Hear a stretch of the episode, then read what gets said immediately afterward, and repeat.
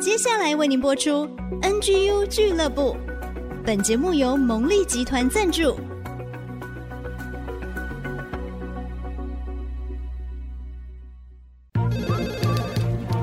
分享职场经验，找寻支持力量。NGU 俱乐部，林玉婷、黎元月主持，召集职场团队，陪你一起 Never Give Up，点燃永不放弃的热情。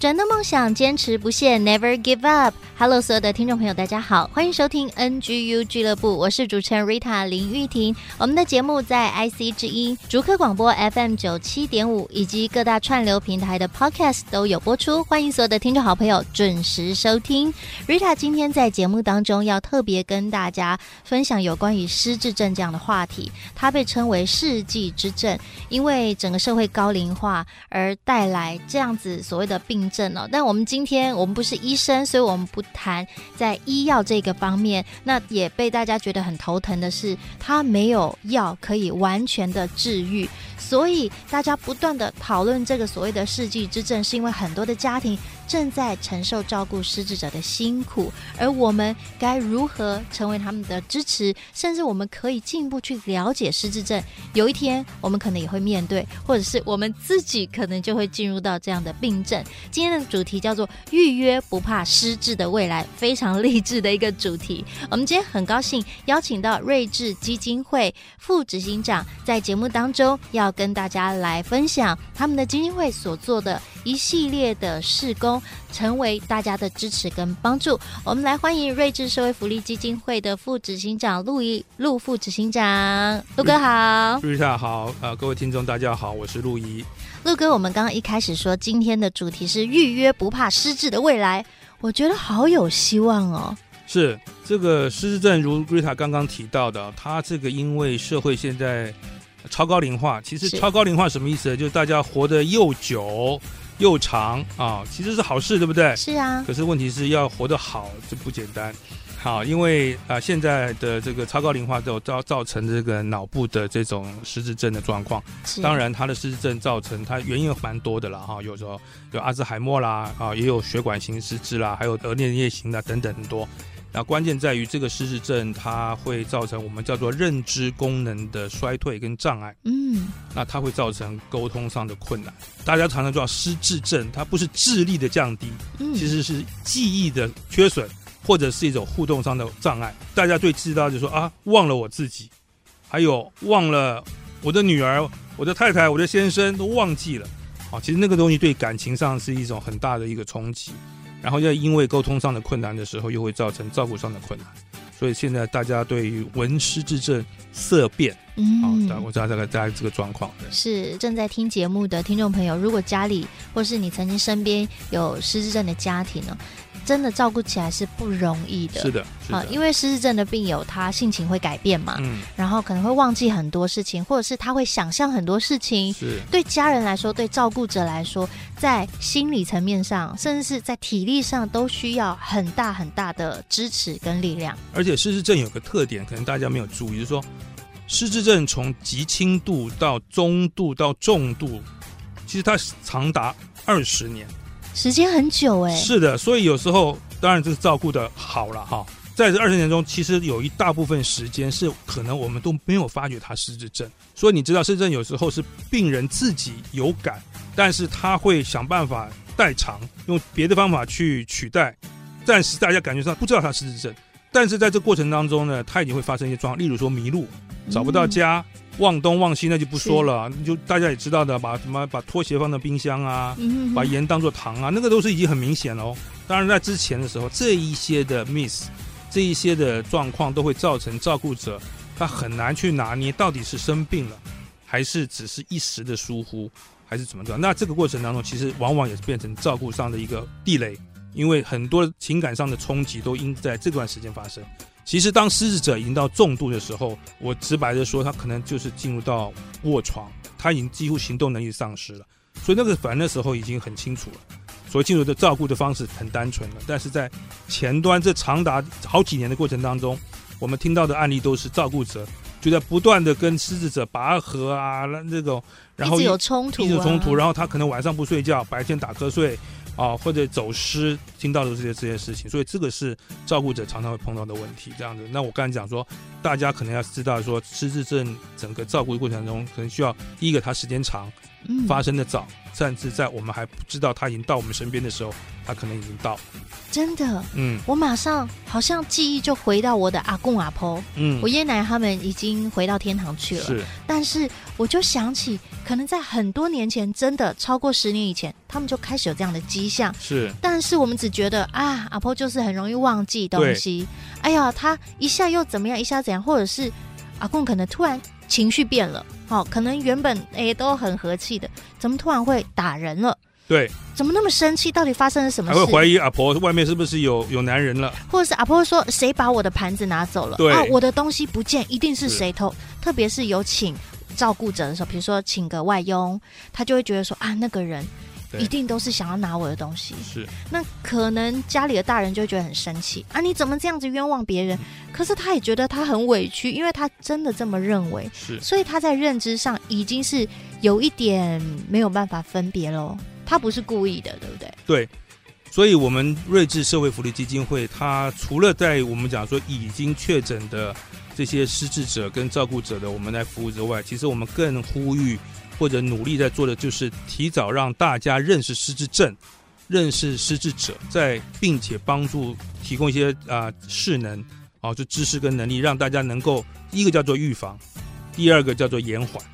对，这我想这也是我们在整个基金会里工作很重要的项目。是睿智社会福利基金会呢，在二零一三年的十月成立，而且是由一群在失智症医疗照护领域的专业人士，是的，还有教会的牧者，大家共同创立的。是因为其实我想啊、呃，有很多的我们弟兄姐妹都发现了说，教会高龄化。其实也不是教会，社会高龄化是社会高龄化。教会高龄化也有同样，我想这是因为同步的嘛，因为教会就在社会里头。是对，所以我们特别有感而发去去成立这样一个基金会，希望可以服务很多需要的人嘛。是的，是的，是的，因为我觉得本来就是要坐在那个最小的弟兄身上，有需要的人身上这样子。嗯，Rita 自己看到睿智社会福利基金会，你们有好多好多的服务项目，包括你们有开课程啊、讲座啊，或者是有开咖啡房啊，还有你们有出版书籍，你们是用各式各样的方式。那特别，我觉得在很多的课程，我自己上网页看，我觉得哇，有很多的课程是很实际，可以帮助到所谓的病友以及病友家庭，然后还有支持团体。是，现在我简单介绍一下，就是我们睿智社会福利基金会开了很多的叫做睿智的照顾系列课程，那这个课程是适合一般大众。也有专门给家属，那因为一般大众当然基本上对于失智症能够有所基本的了解，啊，然后但是对家属来说，他有更多的照顾技巧，嗯，啊，例如说吞咽的问题啊，啊，或者是他会有一些不当行为，啊，或者是有一些幻想怎么处理等等的，那这个是我们常常在做的一个部分。其实相关在社会上也有很多相关单位也都在做啊，那这个是一部分。第二个部分是说我们会也做出版。为什么做出版呢？其实基本上出版不是为了卖书赚钱这件事情，因为毕竟这个东西，因为一个医疗或者一个照顾需要很多的资讯跟知识的你内容在当中。那出版是一个能收集很多这样整理好的有有结构性的一个知识。那而且我们也特别有一些是国外的，因为国外在这一方面他们的不管是呃见证啊，就是实力。或者是一些整理都是还蛮完整的，所以我们也特别把它引进的。当然，台湾国内也有很多相关的好书，那我们自己有我们自己的出版的一些选项。另外一个就是我刚刚谈到有一个叫甘泉咖啡坊，嗯、这个的名字大家一听觉得很好奇，我们开咖啡店吗？哦，其实这个甘泉咖啡坊是一个支持团体的名词 啊、哦，因为我们都知道照顾者他都需要这个叫做。喘息的时间，照顾久了，他的体力、精神都非常疲累，他需要有个空间。那还有一个这件事情就是，失智者本身在他极轻度、轻度的这段时间，他其实他还需要有正常的生活，是社交，嗯，甚至他要透过学习去维系他那个脑部的运作。所以，呃，在国外，如果你听过一个叫做就是失忆咖啡，就是他希望就是说，呃，这个失智者。或者甚至老人家，你有空你可以到咖啡店里去坐着，跟大家讲话啊，能够有互动。那我们就要把它叫做甘泉咖啡坊的时候，其实就是这段时间大概将近两到三个小时的过程当中，那失智者跟家属有他合在一起的，一起歌唱啊，啊，一起这个做一些运动啊的时间，然后还可以分流，分流就是说失智者有失智者专门的活动，那可以做手工，他可以这个我们讲有有音乐治疗。啊，那个治疗叫做非药物性治疗，就是玩乐器啊，啊，唱歌啊。照顾者他就可以去做一个叫做家属支持团体，他们可以，例如说也去简单的小组，啊，他可以听一些讲座，可以有彼此的分享，甚至彼此的安慰，是，然后再说再一起合流，然后再一起回家。一个月当中有两次啊、三次的这样的一个时间，去有这样的一个所谓的甘泉咖啡坊。那其实不一定喝咖啡，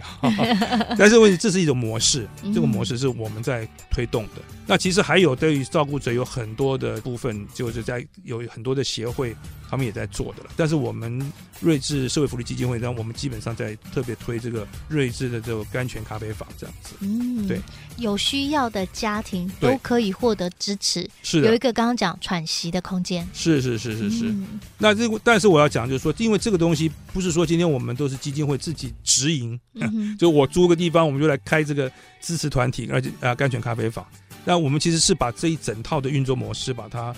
package 好之后，可以 support 输出给有想要办这件事情的单位或团体，例如说教会，嗯，啊，或者是有一些这种社区单位，啊，个人呢、啊，就是我们讲社会企业或者怎么样都可以来做这件事情。当然，我们基本上我们输出是希望是非盈利的啦，好，这样来做这件事情。所以我们是把这个 know how 能够倡议，希望大家来去做这件事情，这样子。让它可以遍地开花，是，因为全台湾，我们可以说全世界都需要。我们生活在台湾，就让台湾各个地方有想法、有想要来做的社区也好、企业也好、教会也好，大家都可以一起动起来，对，让每一个地方的人都能够获得力量，都不孤单。是因为其实。照顾的社区化，或者是我讲长照的社区化是一个趋势，非常重要的。对，所以他必须就是说，你不可能让一个失智者坐车坐四五十分钟到另外一个社区去参加一个这个，这个这样的话不是最好的。是，但是不幸是现在可能会发生这种事情，因为他的照顾据点没有那么多，或者团体没那么多，嗯、所以要社区化就必须应该在各个地方都有这样子一个模式，那他就可以就近在他的社区，因为社区的人是他认识的人、熟悉的人，对。对他的互动会比较顺畅，那你他一直长期的移动到陌生的环境里去，他又要花一段时间去适应啊，所以这个东西都是那是另外一个课题了，那就是我们讲友善社区的概念。那这样的话，我们就可以把这个每一个失智者跟照顾者都能够在就近在他的家边家的周围去找到适合支持他的地方。太棒了！刚刚呢，呃，我们副执行长陆仪陆哥呢跟我们分享，让我们感受到。我们说社会责任不只是要加企业两个字，企业社会责任当然很重要。其实每一个人对社会都有责任。是的，如果你愿意，我们都可以让我们的社会、我们的家园、我们身旁的亲人、好朋友都过上更好的生活，更美好。那待会回来呢，我们继续邀请副执行长为我们来分享有关于失智症他们实际接触的一些案例，我们可以一起来学习。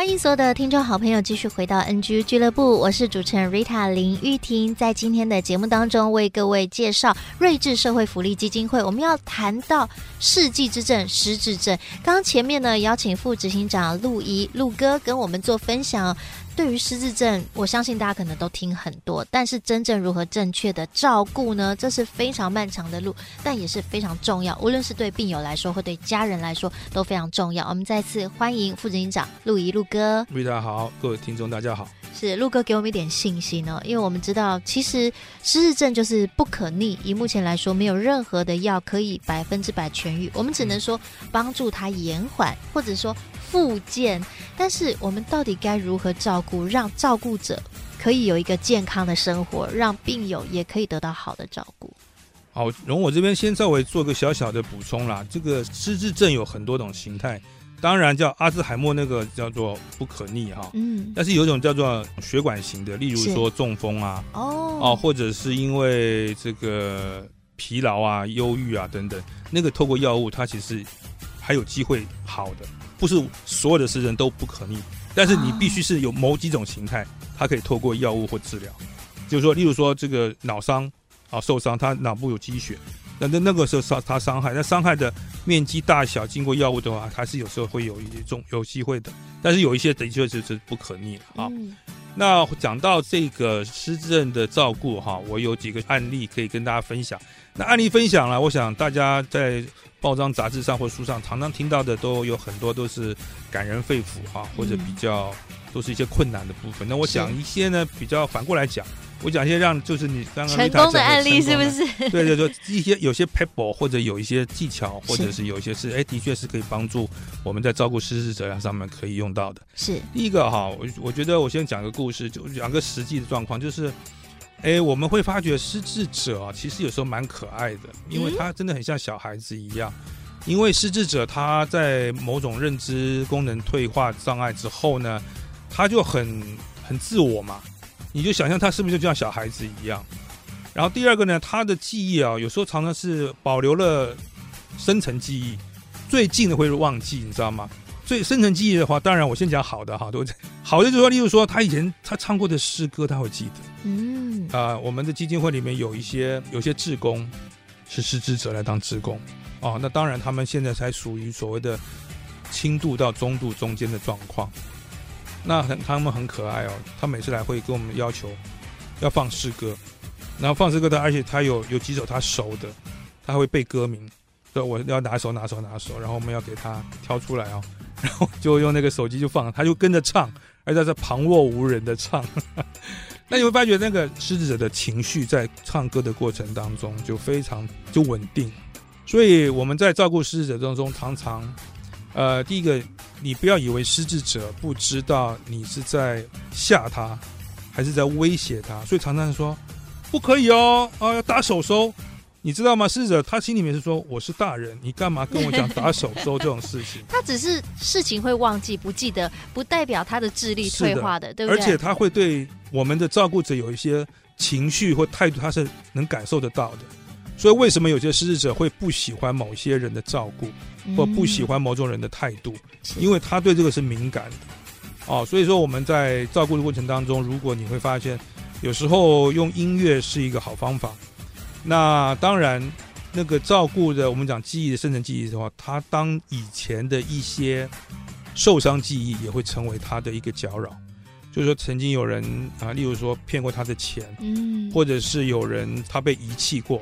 他被伤害过，都会成为他到时候失智症再重新被翻出来的旧记忆，所以他常常有时候，甚至我们讲说，我们常常听到说会怀疑这个先生或太太外遇啊，啊，外面有人呐，这个都是他在感情上面可能啊，好曾经有受过某种伤，以至于他对于某一种不信任感被抠出来了。记忆这件事情，他的深层记忆里面这个部分。那有好处也有坏处，那所以关键是什么呢？关键是照顾者你要自己要能认识这个人，所以我们都非常鼓励，还没有发生失智症的过程当中的时候，我们就可以常常透过我们叫怀旧治疗，你知道吗？常常去想一想，诶，我们以前到哪里去玩过？我们在哪里吃过？在哪里野餐过？你记不记得那年我们去哪里照过相？这张照片是什么？然后让他去做一个这样子的一个回想。那他让他的脑袋的这个整个的记忆做一次重新再一直有一个活化，那同时那你也要能了解他曾经在以前可能曾经在工作上的重大的伤害，造成他失智症之后，可能他会把那个情绪出来，他对某一种话题或某一种呃特别的指令，他会生气的哦，所以他有雷区。是，那这个东西都必须照顾者要要能了解这个失智者之前曾经发生过什么事情。好，我讲的这个叫做记忆。那当然，我想正面就是说，音乐是个好东西，所以我们非常欢迎照顾者常常用音乐。爸爸喜欢什么歌，妈妈喜欢什么歌啊、哦？然后在家里给他让他唱歌，他的情绪会是很稳定，帮助我们在照顾上的时候得到某一种很顺畅的过程。那另外一个呢，就是说，我们都以为失这，一旦失智他什么都不行了，没有的。其实有很多失智者，我们在看到的时候，他还能画画，他还能够写毛笔，哦，他能做手工。那我们曾经尝尝试过用那个马蒂斯的那种，就是很大块的色块这样剪贴，他们都做得很好，就是说他的仿制功能都有哦，他还能够造就这样子类似这样做。所以就是说我们在照顾失智者的时候，我们要强调，不要取代他所有他能做的事情，例如说。因为妈妈会做饭，把盐当做糖，所以都不让他做饭。哦，所以你要让他去做饭，只是你可能要有技巧的。no，然后最后讲到，不能够完全站在旁边这样盯着他看，你要有技巧的协助啊，啊，因为他会觉得说你为什么不信任我？他会有那种情绪，要肯定他，放手让他做，但是偷偷暗中的协助他，对，对？所以我们要讲到，因为例如说如何利用标示。例如说要有“盐”这个字，嗯，啊，他如果他对文字上是没有问题的，或者用图像、用颜色提醒提醒，对，哦、因为啊，失智者在到某种阶段的时候，他甚至对空间、对于那个功能的辨识会发生认知上的缺损，所以，例如说他不能分辨这个是厕所的门还是卧室的门，所以为什么有的听过失智者有时候他会随地的排遗，他就因为他可能到急了。可是因为找不到厕所门了，所以他就就就地解决了。好，所以这个事情我们讲的，他的能跟跟他的不能，我们就要能够去寻找。所以我们也鼓励大家说，常常要让失者做他能做的事情，他也会在他做能做的事情得到某种满足跟肯定，所以他情绪会变好。甚至我们也曾经有失智者为我们写那个春联，啊，所以我觉得都很非常感人的。那第三个我要讲的，失智者是有灵性的。在我们最近出版一本书，叫做《盼望永存》，那是一位医者的啊失智之旅。那这位 Jennifer Butte 的医生，他是在英国的，是一个国家赋予他皇家的，就是是一个家庭医生。所谓皇家，就是他们被国家认定的。那他得的是一种年轻型失智，他大概在六十几岁的时候就就失智了。我们叫叫六十五岁之前的，就七七十几岁以前的，都是叫做年轻型失智。那他是遗传性的。虽然他是他现在还能写书，那我们出版他的书，你就知道，那他的功能其实是非常强的。他还可以照顾、陪同其他的跟别的失智者去讲话、聊天。那因为他自己是失智者，他他可以感受到对方的一些喜好或者是雷区，他还会去尝试。那最重要，我讲的灵性是什么？就他也在过程当中，他跟逝者一样哦。例如说，他有次去演讲的时候，他没办法操作他的电脑，他突然间就慌了，他就会很情绪就崩溃，他会哭，就像孩子一样会哭。可是他事后他他会感受，他突然间发现有一个人来帮他把这个东西弄好，你知道，帮他解决的问题。后来这个人就不见了，在书中他就这样写，他就好像天使一样出现在他的面前，帮他解决了他的事情。OK，这就是讲他他在整本书就在讲一件事情，是他感谢上帝让他的失智成为他的另外一种服饰，所以你不觉得很奇妙吗？哇，我觉得他很强大，非常强大，他还可以成为别人的帮助。是的，所以说其实失智者因为在我们还有一本书叫《恩典依旧》也讲了，就是说其实失智者因为他脑部很多功能反而因为关机之后，他对灵性的感应比别人还敏感。所以，如果今天这位失智者之前是有信仰宗宗教信仰，啊，如果就我们基督徒来说，他是主内的弟兄姐妹的时候，祷告、读经、抄经，或者是这个这个教会的聚会，对他来说都是非常大的帮助。虽然他可能会坐着坐着，在在潘王永存也谈到，他不耐久坐，因为失智者他的身体的这个感感知，他可能会起来走动，那教会就要知道说。失智者会有这个状况，所以你是不是要在接待上面有要能够了解这个状况？所以你有人有专门服侍的弟兄或者姐妹能够接待，能够引导他到哪里先坐一下或者怎么样，像这些事情。那所以说，如果经透过这个很好的灵性的牧养或者支持的时候，这个东西其实失智者，你只要能找到他的灵性的那个脉络，基本上失智者是可以被照顾的，而且可以被牧养的。哦，你知道吗？在那本书《恩典就》里面谈到，在美国有一个诗班，都是超高龄的 修女在唱歌，而且都很多都是有失智症状况，但是她可以非常好的合音唱完整首诗歌，你知道？所以说，这个就是我想用这三个跟大家分享。那最后我讲一件事情，就是说，我们在呼吁所谓的延缓失智症，有一条谈到三动，叫做动脑，然后运动跟人际互动。啊，常常要运动，然后这三动就刚才谈到，像音乐，像啊写字，然后还有这种灵性的人际互动等等，都是能帮助我们，不管是照顾失智者或者失智者本身延缓，甚至照顾者自己也能够得到很好的一个啊帮助的一种方式。哇，太棒了！听起来觉得很有盼望。其实，呃，我们常常是因为不了解，但是我们深入了解，其实还是有方法的。是的，好，存着盼望。不要轻易的沮丧，对，所以才能够叫做不怕失智的未来。哦，是，我们可以一起预约，一起来学习哦。好，待会回来呢，我也特别要请陆怡副执行长跟我们分享，在职场来说，或是在做这么多的社会服务哦，他的一些心得，甚至他如何坚持不懈呢？待会儿继续回到 NGU 俱乐部。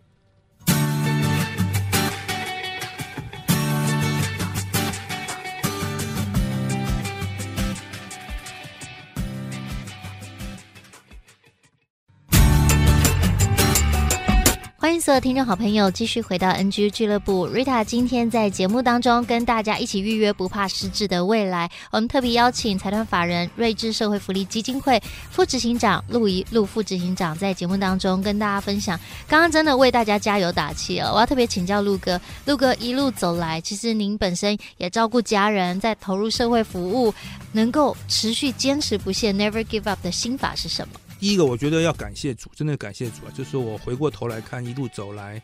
从我迈迈入职场，呃，一开始有一个心智，真的是很希望